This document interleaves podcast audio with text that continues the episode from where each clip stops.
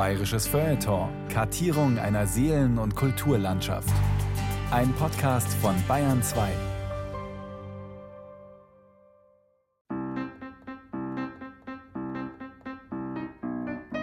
Darf ich bitten? Der Nächste. Grüß Gott, Herr Arzt. Na, wo fehlt's denn? Oh mein Herr Doktor, mit meinem Magen stimmt heute gar nicht mehr recht. Jedes Mal, wenn ich was gegessen habe, dann habe ich den Magen so, so voll. Ja, aber das ist doch keine Krankheit. Das ist doch ganz logisch. Wenn Sie in den Magen was hineintun, dann muss er ja voll werden. Ja, wie ist es denn dann, wenn Sie nichts essen? Dann ist ganz das Gegenteil. Dann, dann fühle ich so eine Leere im Magen. Na sehen Sie, dann ist doch Ihr Magen ganz in Ordnung. Valentin war ein guter Patient. Ein Psychologe würde da ein sehr komplexes Krankheitsbild festmachen. Das fängt mit der Angst vorm Reisen an, vorm Essen, dass es vergiftet sein könnte. Und so hat er sich auch eben als klassischer Hypochonder vor allen möglichen Krankheiten gefürchtet. Gruß aus Berlin, Valentin heute zu meinem Namenstag Bronchitis bekommen. Alle Tage was anderes. Muss so sein.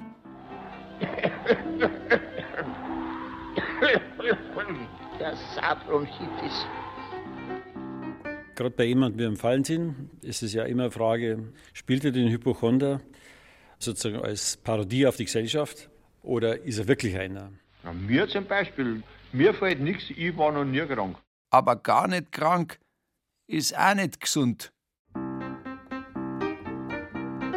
Ich denke nicht, dass da nur eine isolierte Hypochondrie vorliegt, sondern tatsächlich ist die Frage, was ist da? Ist es eher eine ängstliche Persönlichkeit? Ist es vielleicht eine zwanghafte Persönlichkeit? Oder liegt sogar was in Richtung Depression vor, was man beim Karl Valentin vielleicht auch als Hypothese aufstellen kann? Was ich die drei letzten Wochen gelitten habe, das möchte ich meinem besten Freund nicht wünschen. Ich finde Karl Valentin eher interessant als den Phobiker, den Ängstlichen, den ständig mit der Welt hadernden. Den finde ich interessanter als jetzt den lustigen Komiker, der lustige Sketche geschrieben hat. Also so sehe ich den halt gar nicht, sondern ich sehe ihn eigentlich eher als großen Leidenden in schrecklichen Zeiten. Es ist schrecklich, ist es. Man fällt heute von einem Problem ins andere. Ja, ist gar nicht so einfach. Immer wenn man glaubt, jetzt findet man endlich einen Ausweg, stellt sich einem immer wieder das Nichts entgegen.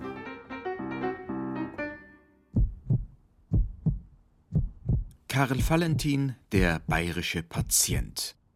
Ein bayerisches Feuilleton von Christoph Leibold.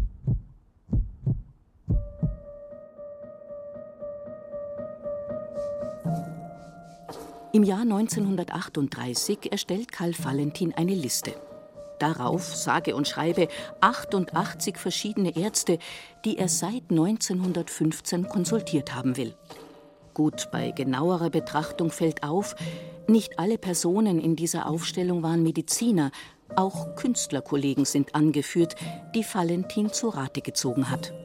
So oder so, die Sorge um seinen Gesundheitszustand hat den Münchner Volkskomiker zeitlebens umgetrieben.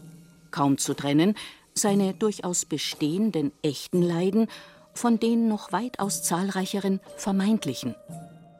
Valentin ein Fall für die Couch also? Ein eingebildeter Kranker? Außer einer kleinen Diarrhoe äh, wüsste ich eigentlich nicht, was Ihnen fehlt. Sie sind vollständig gesund. Was? Gesund bin ich? Ja, mir wär's ja genug. Für was bin denn dann ich bei der Ortskrankenkasse? Tun wir ihm den Gefallen. Schlagen wir die Krankenakte des Kassenpatienten Karl Valentin noch einmal auf. Fügen wir der Liste von 88 Ärzten noch ein paar weitere Fachärzte und andere Fachleute hinzu, um herauszufinden, wie Valentins Witz und Wahn zusammenhängen und ob sein Humor vielleicht sogar ohne seine Hypochondrie gar nicht denkbar gewesen wäre. Anamnese Angabe zur Patientenperson Was äh, hatten Sie gleich nach der Geburt für einen Eindruck von der Welt? Ja, als ich die, als ich die Hebamme sah, die mich empfing, war ich sprachlos. Ich habe diese Frau in meinem ganzen Leben noch nie gesehen. Waren Sie das einzige Kind Ihrer Eltern? Nein, wir waren fast mehrere. Etwas von den körperlichen Eigenschaften Karl Valentins zu schreiben ist am Platze. Sein Körpergewicht ist unwichtig, seine Größe länglich, sein Gang beweglich, seine Haltung lächerlich. Karl Valentin, geboren als Valentin Ludwig Fey, am 4. Juni 1882 in der Münchner Vorstadt Au, gestorben am 9. Februar 1948 in Planegg. Karl Valentin war ein langes, dürres Elend. Ein Mensch, der wie ein Fragezeichen in der Welt stand. Scheps. Frühe Auftritte als Komiker absolviert er als Kunstfigur, der er den Namen Skelettgiggerl gab. Zeitlebens schlägt er aus seiner skurrilen Erscheinung komisches Kapital. Ach, es ist doch schrecklich gewiss, wenn der Mensch recht mager ist. Ich bin mager, welche Pein, mager wie ein Suppenbein. Einmal bin ich in einem Kaffeehaus an einem Billard dort glient und weil ich so mager bin wie ein Stock und weil ich am Billard dort glient bin, jetzt hat einer glaubt, ich bin ein Billardstock. Und ich hab doch, wenn ich ausgezogen bin, so Rippen darüber, quer rüber. Mich hat halt früher meine Mutter immer zum Meerrettichreiben hergenommen. Der ganze Mann eine halbe Portion. Auf gut bayerisch ein Grischball, ein Zwetschgenmandel aber krankhaft unterernährt? Ich glaube, dass der ganz gut gegessen hat in der Regel und auch ordentliche Dinge. Ich glaube nicht, dass der eine Mangelernährung hatte während seines Lebens. Es gibt auch nette Fotos von ihm. Das ist ja oft bei auch sehr schlanken Menschen so, dass sie trotzdem ein kleines Bäuchlein haben. Und das hat er auch. Und es gibt Fotos, wo er in einem Radfahrertrikot ist, wo er einmal mit und einmal ohne Bauch war. Da hat er das auch wegretuschiert. Also so eitel war er, dass er lieber ohne Bauch dargestellt war als mit. Fremdanamnese mit Sabine Rinberger. Für die Direktorin des Valentin Karlstadt Museums im Münchner Isartor ist Karl Valentin so etwas wie ein enger Verwandter, dessen Krankengeschichte sie in- und auswendig kennt. Zu Valentins nachweisbaren körperlichen Beschwerden, berichtet Rinberger, gehörte eine schwere Atemwegserkrankung. Valentin war ein Asthmatiker, also er hatte mit Sicherheit schweres Asthma. Man sieht ihn auch ganz oft mit einem Inhalierapparat. Er hat auch oft Atemnot vom Auftreten bekommen, aus Nervosität. Er war ein sehr belasteter Mensch. Woher dieses Asthmaleiden rührte, dazu bildete sich Karl Valentin seine eigene Theorie. In seinen Kindheitserinnerungen Meine Jugendstreiche schildert er ein folgenschweres Unglück beim winterlichen Schlittschuhfahren auf dünnem Eis. Wer traut sich noch umgefahren? hieß es. Fahle, lass die keinen Trenzer heißen, pack's noch mal. Und ich sauste über die ungefähr 50 Meter langen, gefährlichen Stellen. Hinter meinen Füßen krachte und knirschte es unheimlich, meine Kameraden hinter mir drein. Gut angekommen. Applaus auf der Brücke und am anderen Ufer. Nach einigem Besinnen meinte der Ade, Geht's wecker, ich pack's nochmal. Startet, ich hinter ihm drein. Ein Schrei der Buben und der Zuschauer auf der Brücke, das Schwankeis ist geplatzt und Ade unter der Eisdecke. Ich breche auch ein, kann mich aber noch halten. Bretter werden mir gereicht, ich bin gerettet. Mein Kamerad Ade wurde am anderen Tag als Leiche geborgen. Er liegt am Ostfriedhof begraben. Er hatte sich den Tod geholt und ich mir schweres Asthma, welches mir geblieben ist.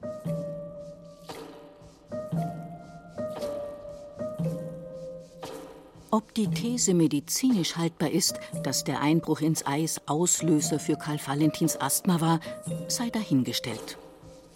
Ein traumatisches Erlebnis für den Knaben Farley dürfte der Unfall allemal gewesen sein.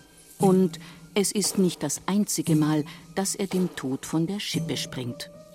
Ich halte das für den Schlüssel für Valentins Leben und für seine Kunst auch. Valentin wird als viertes Kind geboren. Seine älteste Schwester ist im Säuglingsalter gestorben. Es gibt zwei größere Brüder, Max und Karl, die sind sechs und acht Jahre alt, als er geboren wurde und sterben kurz nach seiner Geburt an der Diphtherie. Er ist das letzte verbliebene Kind und hat als Kind selber die Diphtherie und hat es wie durch ein Wunder überlebt, was damals ja in den meisten Fällen tödlich ausgegangen ist. Und so hatte er die ganze Aufmerksamkeit, Fürsorge und vor allen Dingen Sorge seiner Mutter um dieses letzte verbliebene Kind. Der Tod der Brüder, die er nie wirklich kennengelernt hat, muss Valentin ein Leben lang beschäftigt haben. Bruder Karl war ein begabter Zeichner. Valentin bewahrte dessen Bilder bis zu seinem Lebensende auf. Und wohl auch als Hommage an den verstorbenen älteren Bruder gibt sich Valentin Ludwig Fey als Komiker später den Künstlernamen Karl Valentin. Seine Mutter war wohl das, was man heute eine Helikoptermutter nennen würde, ständig in Angst um den geliebten Sohn. Mit zunehmendem Erwachsenenalter tritt an die Stelle der übertriebenen Fürsorge der Mutter die eigene Hyperempfindlichkeit als hätte er sich deren Ängste irgendwann zu eigen gemacht.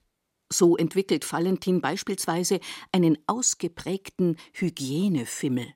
Er hat zum Beispiel, so ist es überliefert, immer wenn er irgendwo zum Essen eingeladen war, ein hart gekochtes Ei mitgebracht, weil das steril war und er sich dann sicher sein konnte, dass mit dem Ei nichts ist. Und Valentins ältere Tochter Gisela schildert im BR-Interview zum 50. Todestag ihres Vaters 1998, wie der sogar bei Krautköpfen auf fast schon klinische Sauberkeit bestanden hat. Oh mei, oh mei, der war schon schwierig. Mal hat das Sauerkraut mit der Seife noch bei Schwester waschen müssen, mit der Kernseifen. Sauerkraut. Wissen Sie, auf dem Gebiet war er recht ängstlich. Dieses Sauberkeitsbedürfnis hinterlässt auch Spuren, fett wie Fingertapper, in Valentins Werk, wenn er sich etwa über Bazillenherde Gedanken macht, die sich in Kellerlichtungen bilden, wo Straßenpassanten hineinspucken. Oder wenn er im Klagelied einer Wirtshaussemmel selbige ihr Schicksal bejammern lässt. Ein beständiges Befingert und angenießt werden. Wie traurig und dreckig geht es uns armen Wirtshaussemmeln. Wir Semmeln stehen unbestellt am Tisch. Mit uns kann jeder tun und lassen, was er will. Ein alter Herr, der zwar sehr gut gekleidet war, aber trotzdem einen riesigen Schnupfen hatte, nahm am Tische Platz. Oh weh, dachte ich Semmel, der wird mich und meine Kolleginnen wohl nicht anniesen. Gesagt, getan. Einige Dutzend Male ging ein kräftiges Hatschi über uns Semmeln nieder, begleitet von einem heftigen Bakteriensprühregen.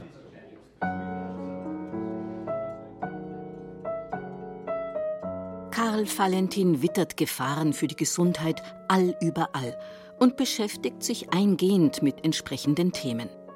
Er sammelt Zeitungsartikel über medizinische Absonderlichkeiten, besucht als Gasthörer an der Uni einen Kurs über Psychologie der Gegenwart und wird sofort hellhörig, wenn irgendwo von Krankheiten die Rede ist. Das war für ihn ein interessantes Thema, wenn es über Krankheiten oder neue Krankheiten gegangen ist, die er noch nicht kannte. Und dann hat er auch gerne mal gesagt, man das leicht kriegen. Also es war sofort mit der Furcht verbunden, könnte mich das auch befallen. Auf Karl Valentins Liste komischer Berufe finden sich denn auch auffallend viele kuriose Professionen, die mit körperlichen Gebrechen zu tun haben. Nabelbruchkontrolleur, Plattfußstatist, Leistenbruchnäherin.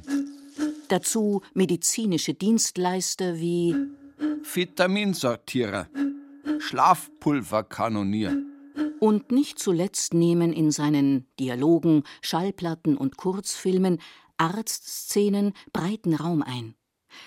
Ob diese obsessive humoristische Beschäftigung Symptom von Karl Valentins eigenen Leiden ist oder aber Teil einer Selbsttherapie, dazu später mehr. Der nächste, bitte. Das, Herr Doktor? Äh, was haben Sie für Schmerzen? Herr Doktor, von vorgestern bis heute habe ich acht Nächte nicht mehr geschlafen, vor lauter Zahnweh. Ich habe nämlich da hinten einen hohlen Zahn, wissen Sie? Aha, aha. Mhm. Wie einem ein hohler Zahn wehtun kann, das ist mir unbegreiflich. Denn wenn etwas hohl ist, dann ist doch nichts mehr drin. Und wie einem das nichts wehtun kann, das kann ich mir gar nicht erklären. Dann müssten doch so viele Menschen auf der Welt fortwährend Kopfweh haben.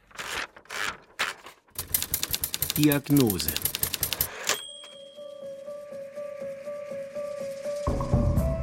Karl Valentin spähte auf allen Wegen dem Unglück entgegen, fürchtet abergläubisch den Hundebiss des Schicksals, fürchtet ihn und ruft ihn herbei.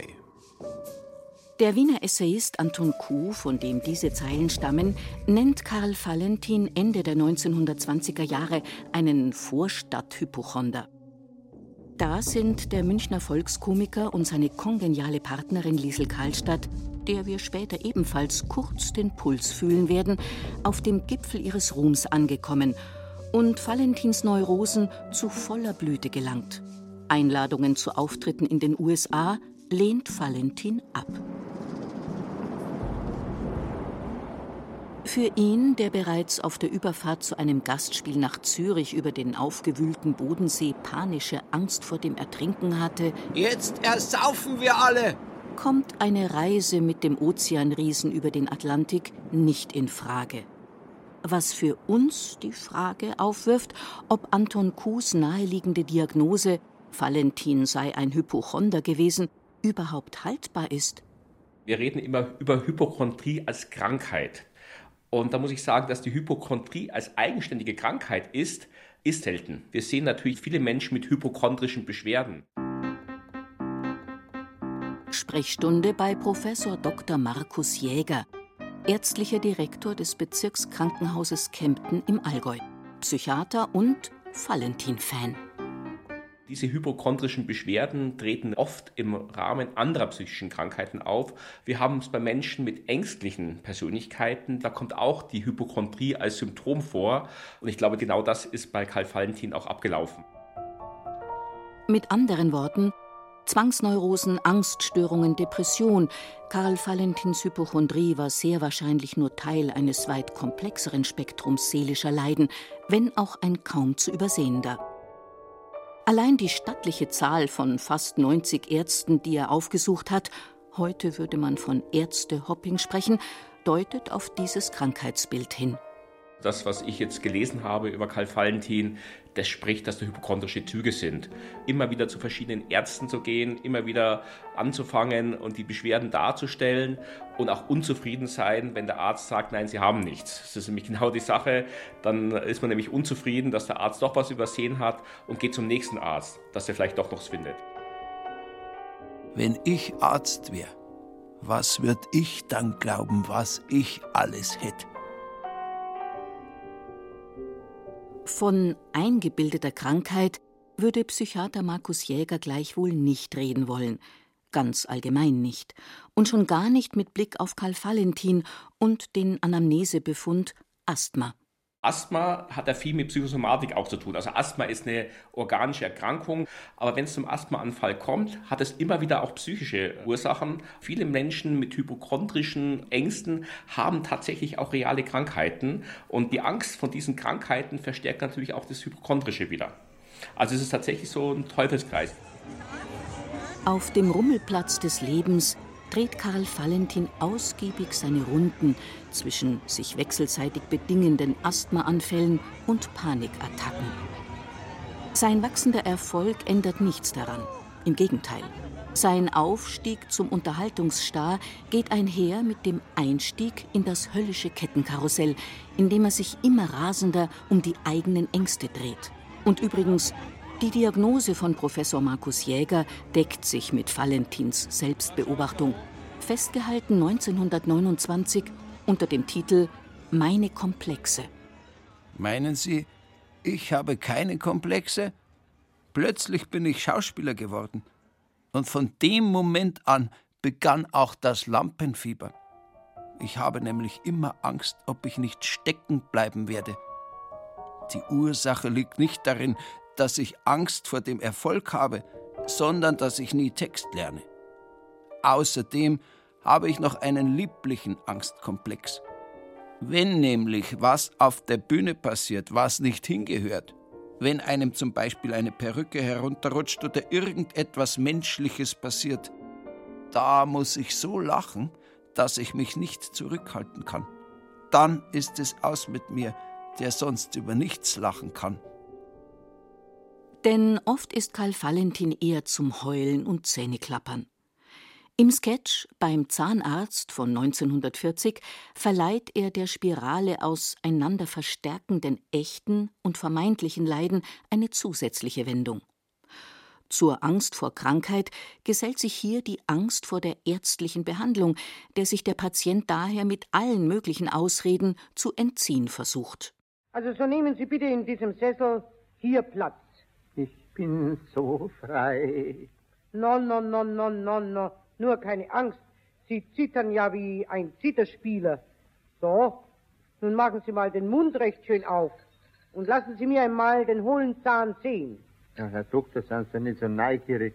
Als Zahndoktor, Sie werden doch schon jedenfalls einmal einen hohlen Zahn gesehen haben. Ja, mein Lieber, ich muss doch den Zahn zuerst sehen, sonst kann ich ihn doch nicht ziehen, nicht wahr? Ja, ja, das Reißen, wissen Sie, das ist halt ganz so furchtbar schmerzhaft. Da, äh, das kann man ja kaum aushalten. Sie, Herr Doktor, wenn ich mir ein verrenktes Knie wieder einrenken lasse, das ist ja auch ein furchtbarer Schmerz.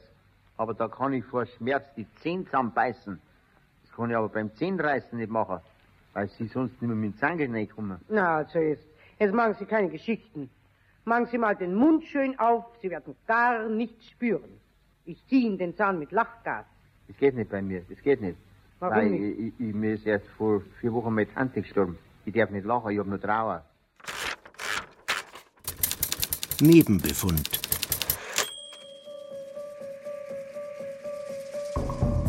Eine typische Pointe für den bayerischen Patienten Karl Valentin. Das Lachgas, das man nicht zur Betäubung verabreicht bekommen darf, wegen eines Trauerfalls. Charakteristisch für Valentins Komik, wie er die Worte beim Wort nimmt.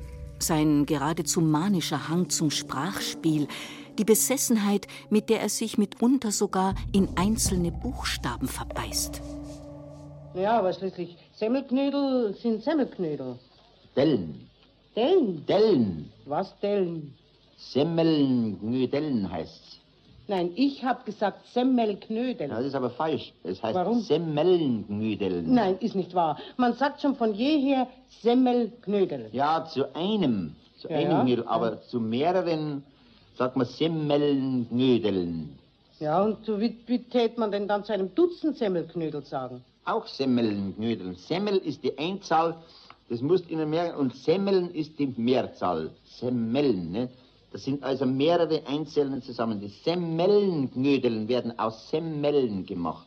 Also aus Ah. mehreren Semmeln. Du kannst nie aus einer Semmel Semmelnknödeln machen. Na, warum nicht? Äh, Machen kann man's schon. Ja, ja, machen schon, aber wenn du aus einer Semmel zehn Semmelnknödeln machen tätst, dann würden die Semmelknödeln so klein wie Mottenkugeln werden. Ah, ah. Dann würde das Wort Semmelknödeln schon stimmen. Weil es bloß aus einer Semmel sind, verstehst? Aber solange die Semmelknödeln aus mehreren Semmeln gemacht werden, sagt man unerbitterlich Semmelnknödeln. Der Theaterkritiker Alfred Kerr nennt seinen Zeitgenossen Karl Valentin einen Wortezerklauberer. Passend zu dessen immer wiederkehrender Methode, die Sprache zu zerpflücken, sich vorsätzlich in ihrem Doppel- und Widersinn zu verheddern. Valentin treibt das bis zum Exzess, fast zwanghaft, vielleicht sogar krankhaft. Ja, absolut. Da fehlt nicht viel zu einer richtigen Krankheit, wo man sagt, da findet man dann nicht mehr raus. Aber das ist natürlich total super, weil wenn man sich da mit den Texten beschäftigt, weil man dann halt selber so anfängt, so die Welt zu sehen oder die Worte zu sehen und wo man dann plötzlich in so Spalten reinschaut, von denen man gar nicht wusste, dass es diese Risse in der Realität oder diese Risse in der Sprache, dass es die überhaupt gibt. Visite von Claudia Bauer, Theaterregisseurin, die sich Expertise zur Darstellung von Krankheit auf der Bühne erworben hat. Spezialistin für Sprachauffälligkeiten. Bauer, eine gebürtige Landshuterin übrigens, hat unter anderem Molières Eingebildeten Kranken inszeniert und eine Valentiniade am Münchner Residenztheater, eine szenische Collage aus Texten und Sketchen von Karl Valentin. Die Beschäftigung mit ihm, sagt Bauer, eröffnet Ausblicke, die gleichermaßen erhellend wie schwindelerregend sind. Da entsteht natürlich eine ganz seltsame, also auf den ersten Blick witzige, aber auf den zweiten Blick wirklich unheimliche Weltsicht. Also wo man plötzlich die Welt anders sieht, weil man plötzlich in die Risse der Sprache guckt. Aber die Höhe des Wortunfuges sind die Tätigkeitswörter. Der Koch kocht, der Bäcker bäckt, der Schmied schmiedet. Wie ist das bei einem Dienstmann? Man kann doch, man kann doch nicht sagen, der Dienstmann dienstmandelt oder der Arzt arztelt. Diese Wortezerklauberei hat etwas Anarchisches, Zersetzendes, weil sie die Sprache als Instrument unseres Denkens zerlegt und damit die Welt- und Gesellschaftsordnung in Frage stellt. Das muss man erstmal aushalten und kann es, je nachdem, wie fit man sich als Rezipientin oder Rezipient selbst fühlt, befreiend wirken oder aber verunsichernd und am eigenen Nervenkostüm zerren. Da ist genug dabei, was wirklich schon sehr psychedelisch ist. Ne? Ich finde es bei Karl Valentin aber auch so sinnlich, weil man ja beim Vorgang des Zerklaubens und des sich die Welt Erklärens und dann ganz woanders rauszukommen, wo man eigentlich angefangen hat. Man ist ja da live dabei, wie sich sozusagen die Welt von etwas scheinbar Bekannten in etwas scheinbar total Unbekanntes verwandelt durch irgendeine so Wortzerklauberei. Karl Valentins Humor als bewusstseinserweiternde Droge? Egal, ob man seine Sprachspielereien als Rausch, ja vielleicht sogar Heilmittel versteht oder doch eher als krankhafte Neigung, man ist schnell angefixt, respektive angesteckt. Zu Valentins frühen Verehrern zählen der Dramatiker Bertolt Brecht oder der Philosoph Ernst Bloch, der bei Valentin gar die Sphären donnern gehört haben will. In späteren Jahren beruft sich der Bühnenberserker und Theateranarchist Christoph Schlingensief auf Valentin und dessen Sprachspäße, die, so Schlingensief, nicht einfach nur Karlauer seien, sondern der genüssliche Abrieb zu hoch eingeschätzter Zusammenhänge. Valentins Waffe war der konsequente, nicht gewollte und somit erreichte Weg, den vorgegebenen Rahmen ohne große Absichten oder weltverändernde Maßnahmen ins Wanken zu bringen. Und da ist natürlich noch Samuel Beckett. Der irische Schriftsteller kommt auf einer Deutschlandreise 1937 nach München, 31 Jahre jung damals und noch weit entfernt von seinem späteren Ruhm als Klassiker des absurden Theaters. Beckett hat gerade seinen ersten Roman Murphy geschrieben und wartet vergeblich auf die Zusage eines Verlages. Entsprechend deprimiert ist seine Stimmung. In Museen studiert er die alten Meister und dort, wo es noch möglich ist, die von den Nazis als entartet gebrandmarkte Kunst. In München besucht er außerdem eine Vorstellung, in der Karl Valentin und Liesel Karlstadt in einer, wie Beckett es nennt, halbidiotischen Elektrikernummer auftreten.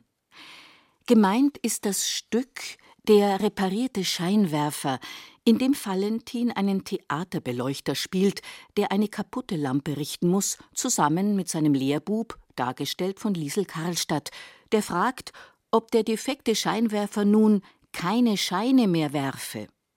Neben solchen Valentin-typischen Sprachkapriolen steckt die Szene auch voller philosophischem Slapstick. Der Mensch im Kampf mit der Tücke des Objekts. Denn natürlich gelingt es dem Technikergespann nicht, den Spot wieder zum Leuchten zu bringen. Beckett hingegen geht bei der Begegnung mit Valentin ein Licht auf. Wieder versuchen, wieder scheitern, besser scheitern. Notiert Beckett Jahre später. Es ist einer der Kernsätze seines Schaffens und liest sich wie die Zusammenfassung des vergeblichen Bemühens der beiden Bühnenelektriker im reparierten Scheinwerfer. Valentin und Karlstadt als Vorfahren von Wladimir und Estragon in Beckets späterem Klassiker Warten auf Godot. In sein Tagebuch schreibt Beckett, Valentin sei ein wahrhaft hochkarätiger Komödiant, der Depression ausstrahlt. An seinem letzten Tag in München trifft Beckett Valentin durch die Vermittlung eines Bekannten persönlich. Beckett-Biograf James Knowlson schreibt: Es war ein merkwürdiges Treffen. In einer Hand eine Taschenlampe, einen mit weißem Pelz geschmückten Zahnstocher in der anderen führte Valentin die Besucher durch labyrinthische schwarze Flure in sein neues Wachsfigurenmuseum, in dem völlig verrücktes, zusammengewürfeltes Zeug herumstand.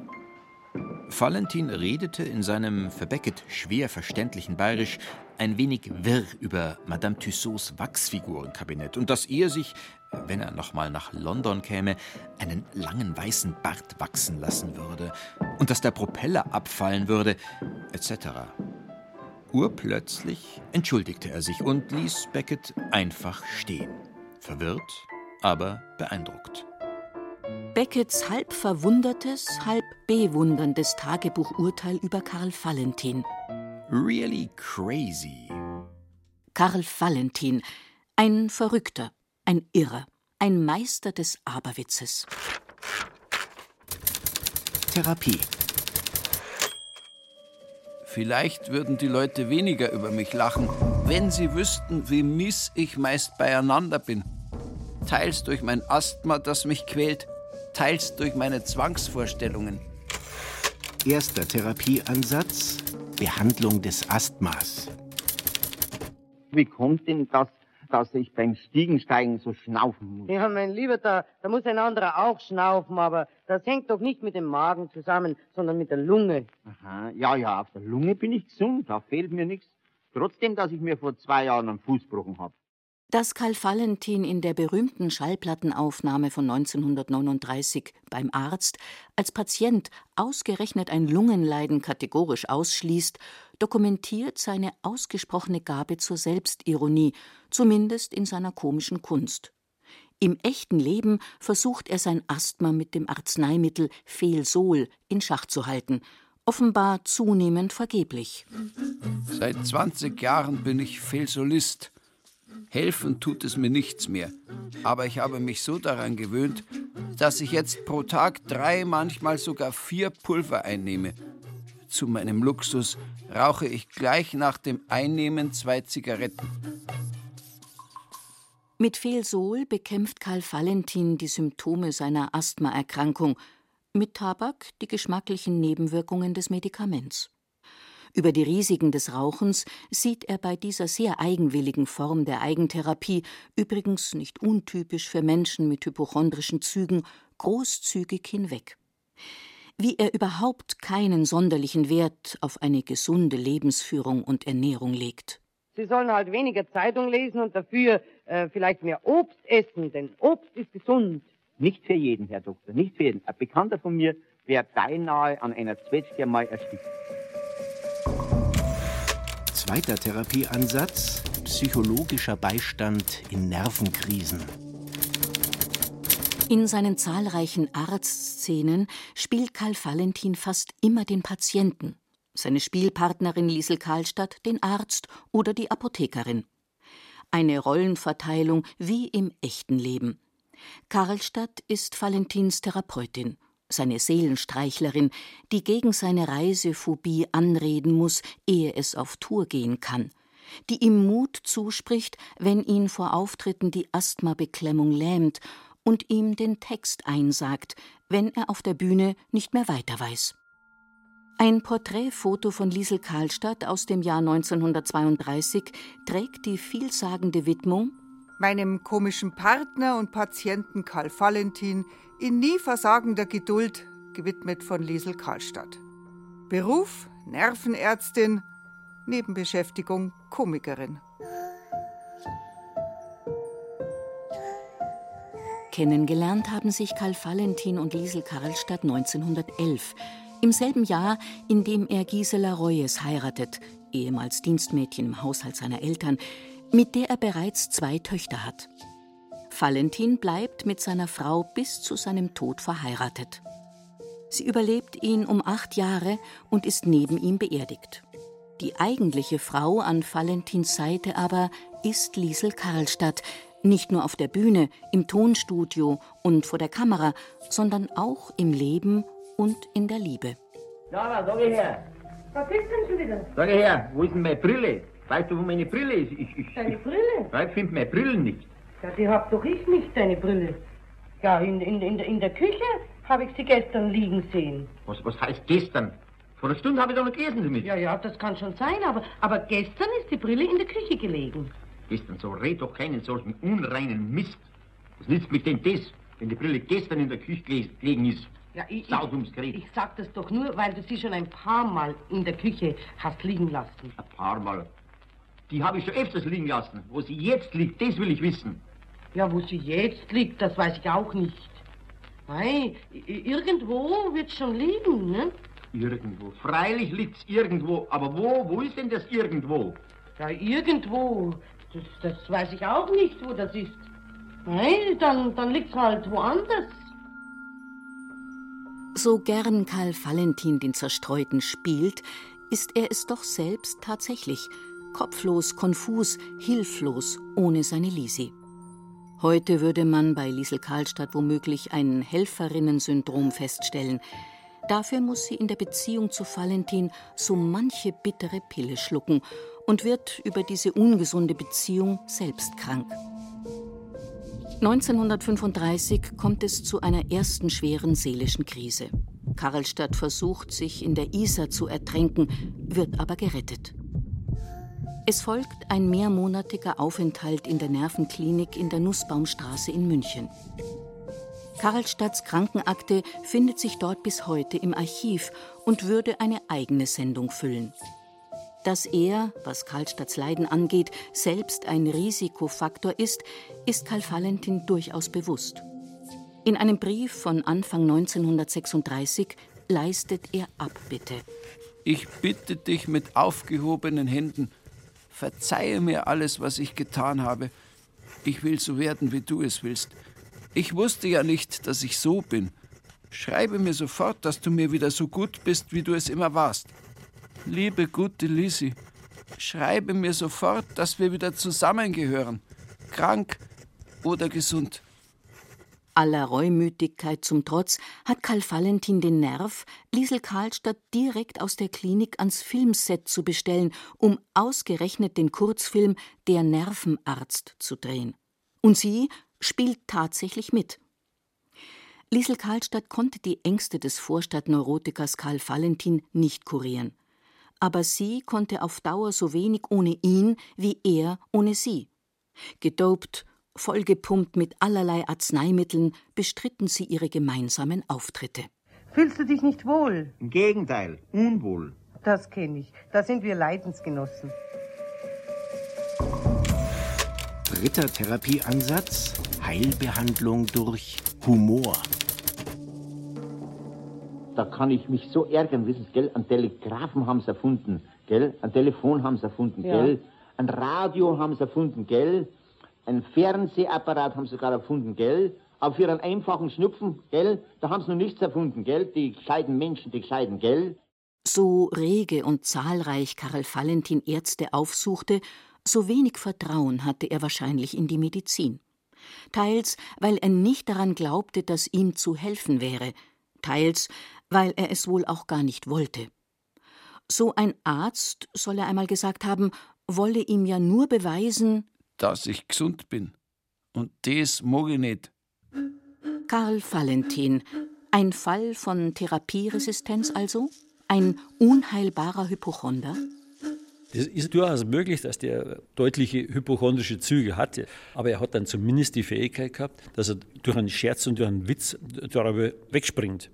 Der reine volle Hypochonder hat nicht mehr die Fähigkeit zur Ironie, sondern der glaubt, dass wirklich seine Krankheit die größte Katastrophe der Welt ist im Augenblick. Da war er ein Stück weiter zumindest. Konsultation durch Dr. Georg Ringsgwandl, Mediziner und Musikkabarettist. Kardiologe mit Herz für die komische Kunst und langjähriger Erfahrung mit den Selbstheilungskräften des Humors. Humor ist natürlich eine der ganz wenigen Möglichkeiten, mit verheerenden Zuständen zurechtzukommen. Das ist das Rettende, das ist nicht schon große Fähigkeit. Und die großen Literaten, Darsteller haben das da. Da gehört der Valentin natürlich unzweifelhaft dazu. Das ist einfach unleugbar. Ob Humor tatsächlich heilen kann oder lediglich Symptome lindern, darüber scheiden sich die Geister. Zwei Ärzte, drei Meinungen. Interessanter scheint Dr. Georg Ringsquandl aber ohnehin die Frage, ob Karl Valentin primär an seinen eigenen privaten Leiden laborierte oder ob er nicht mindestens ebenso sehr an den gesellschaftlichen Verhältnissen schwer trug. Es wäre furchtbar interessant, wenn Sie sich zur heutigen politischen Lage äußern würden dass er in der Sprache so rummontiert, also an, an, der grundlegenden Übereinkunft, dass das etwas bedeutet, also dass bestimmte Sachen, die wir sagen, einfach allgemeingut sind. Das geht ja an die Grundprinzipien unserer Verständigung.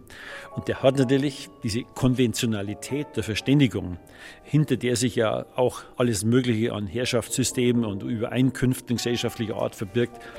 Das hat dem nicht geschmeckt und die Möglichkeiten des Protestes und die Möglichkeit der Satire waren damals natürlich auch beschränkt gewesen. Also hat er das auf diese Art und Weise gemacht. Wie heißt die Mehrzahl von Fremd? Die Fremden. Jawohl, die Fremden. Und aus was bestehen die Fremden? Aus Fremd und aus Den. Gut, gut. Und sagen Sie, was ist ein Fremder? Fleisch, Gemüse, Obst, Mehlspeisen und so weiter? Nein, nein, nein, nein. Nicht was er isst, will ich wissen, sondern wie er isst. Ja, ein Fremder ist nicht immer ein Fremder. Wieso? Fremd ist der Fremde nur in der Fremde. Das ist nicht ganz unrichtig. Die Fremden zählt zweifellos zu Karl Valentins berühmtesten Texten, aufgenommen, und jetzt kommt's, 1940, also auf dem Höhepunkt der Nazi-Herrschaft. Valentin hat sich nie explizit politisch geäußert, aber derlei Einlassungen wie eben die über das Wesen des Fremden waren zu dieser Zeit natürlich trotzdem hochbrisant. Versteckt allein hinter der Verschrobenheit ihres Verfassers. Er hat selbst den Sonderling gegeben, also den komischen Vogel, den rettungslos unmöglichen Typen. Aber das war natürlich eine Satire auf die Gesellschaft gewesen, die nicht so ohne weiteres erkennbar ist wenn man in dieser Zeit aufgewachsen ist, wenn man das Elend der einfachen Leute damals sich vor Augen hält, und das war erheblich gewesen, dann ist jemand, der so ein feines Sensorium hat, dann ist es für den sehr schmerzhaft. Da schauen Sie rein, mal Ihre Taschen. Kein Stück Brot haben wir zu Hause. Also es ist zum Verzweifeln. Was heißt zum Verzweifeln? Zum Verhungern wäre eigentlich der richtige Ausdruck. Ja. Aber das ist nur Übergang. Das ist nur Übergang. So, so. Das dauert vielleicht noch 10 bis 20 Jahre, bis die gesprengten Brücken wieder alle in Ordnung sind, dann gibt's wieder alles, was unser Herz begehrt. So, so. Also dann müssen wir noch 20 Jahre lang hungern. Kann schon sein, aber dafür schmeckt's dann umso besser. Oder haben Sie noch nie das Sprichwort gehört, Hunger ist der beste Koch? Zeitkritik hinter der Maske des Sonderlings auch hier in den galgenhumorigen Anmerkungen zur Not der Nachkriegsjahre. Das Leben ließ sich für Valentin schlichtweg nur mit Humor ertragen, das einzig wirksame Schmerzmittel gegen die Zumutungen seiner Zeit. Guten Tag, Herr Apotheker. Guten Tag, mein Herr. Sie wünschen? Ja, äh, das ist schwer zu sagen. Aha, aha, gewiss ein lateinisches Wort, was? Ja, ja, ja, das habe ich vergessen. Na ja, da kommen wir schon drauf. Äh, haben Sie kein Rezept? Nein, leider nicht. Ist Valentins Humor das richtige Rezept gegen die Unbill des Lebens? Lachen heißt es sei gesund. Andererseits ist auch immer wieder davon die Rede, dass man sich krank lachen kann. Wahrscheinlich verhält es sich mit Valentins Humor so wie mit den Arzneipflanzen, nach deren Studium der spätmittelalterliche Arzt und Alchemist Paracelsus einst feststellte: Die Dosis macht das Gift.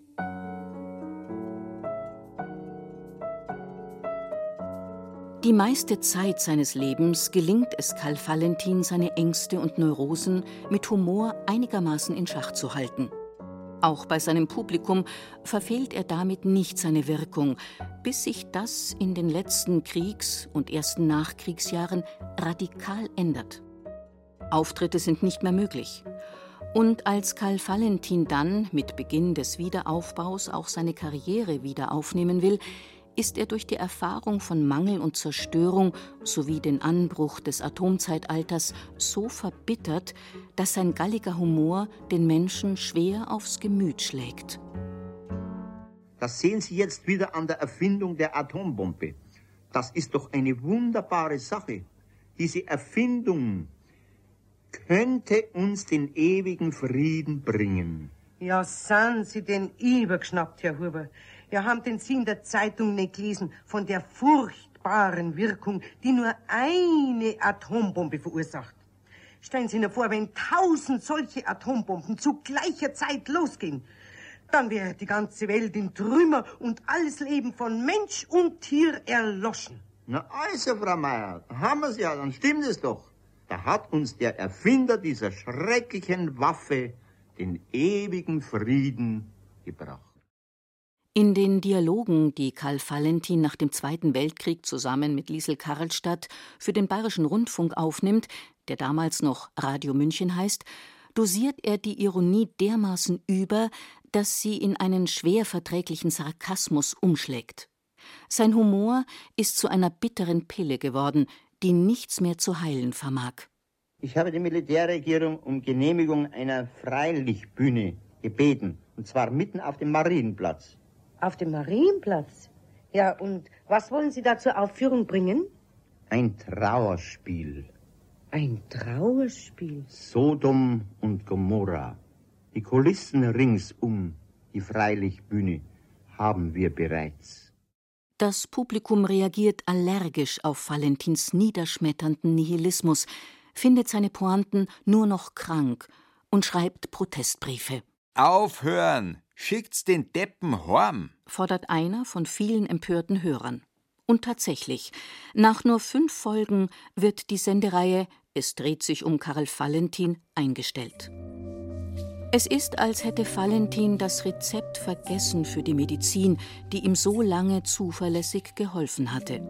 Denn wie bereits diagnostiziert, bis auf die letzten Monate seines Lebens schlug sie stets an, Valentins Selbsttherapie, sich gegen die schlimmsten Anfälle von Weltschmerz humoristisch zu immunisieren und so für persönliche Psychohygiene zu sorgen.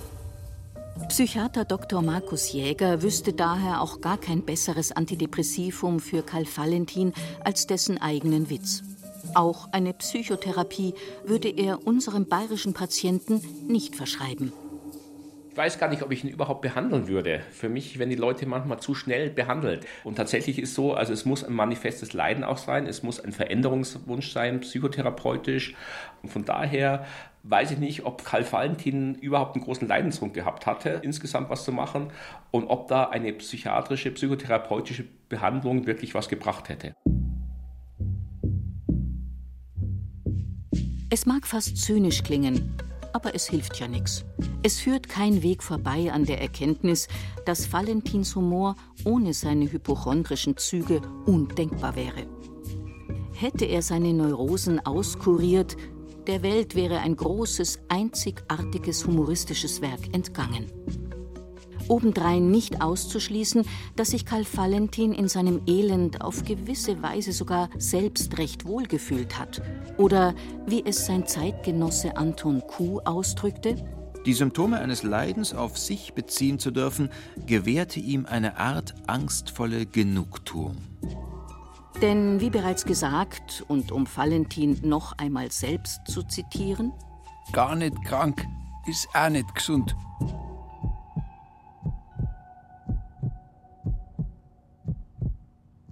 Spaß beiseite jetzt. Du musst jetzt wirklich etwas gegen deine Magerkeit tun. Unbedingt. Schau, ich habe vor dem Krieg 115 Pfund gewogen. Ja, ich weiß. Heute wiege ich kaum mehr 98 Pfund. 98 Pfund. Ja. Das ist zu wenig. Ja, Zu wenig. für mich als Erwachsenen schon. Ich war zwar schon bis auf 6 Pfund herunter. Oh, jetzt übertreibst du aber. Allerdings war das 1882, also gleich nach meiner Geburt. Ja, 1882. Oh, das war noch eine schöne Zeit. No. Und später ist dann der Saustall losgegangen. Heillos depressiv und schließlich sterbenskrank ist Karl Valentin also erst in den letzten Jahren seines Lebens. Im bitterkalten Hungerwinter 1946-47 magert er auf 48 Kilo ab. Er ist dünner denn je. Schau nur, wie ich ausschaue.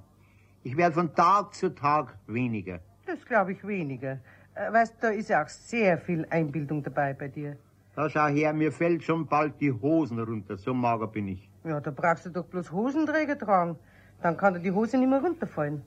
Hosenträger wären schon praktisch, aber Biedermeier, altmodisch. Und dann trägst du einen Gürtel. Das geht doch auch. Gürtel tragen ist ungesund. Da haben schon viele die Gürtelrose davon bekommen. Ich wüsste schon was Praktischeres. Was denn? Die Hose stärken lassen mit Hofmannstärke. Dass die Hose steif wird wie ein Rohrstiefel, wie ein Ofenrohr. Nein, du musst dir unbedingt vom Arzt was verschreiben lassen, dass du wieder dicker wirst.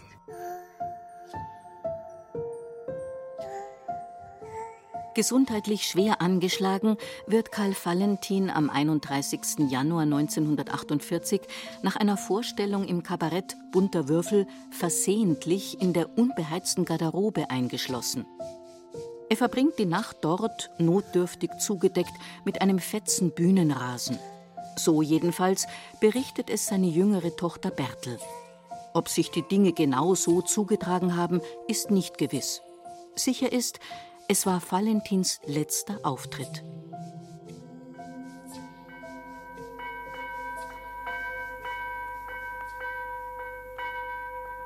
Die finale valentineske Pointe seines Lebens er stirbt 65 Jahre alt am 9. Februar 1948, einem Rosenmontag. An einem Katar und auch an Unterernährung. Wie der Münchner Schriftsteller Sigi Sommer schreibt. Beigesetzt wird Karl Valentin in Planegg, wo er zuletzt wohnte, nur zwei Tage später, am Aschermittwoch. Heute wissen wir, dass dieser todkomische Künstler unsterblich ist. Wissen's, ich kann schon noch lustiger sein, aber das will man ja nicht, dass sich die Leute totlachen. Über diesen Vers habe ich mich die erste Zeit krank gelacht, wie ich mir denselben zum ersten Mal selbst vorgetragen habe. Jetzt gefällt er mir eigentlich weniger mehr. Haha.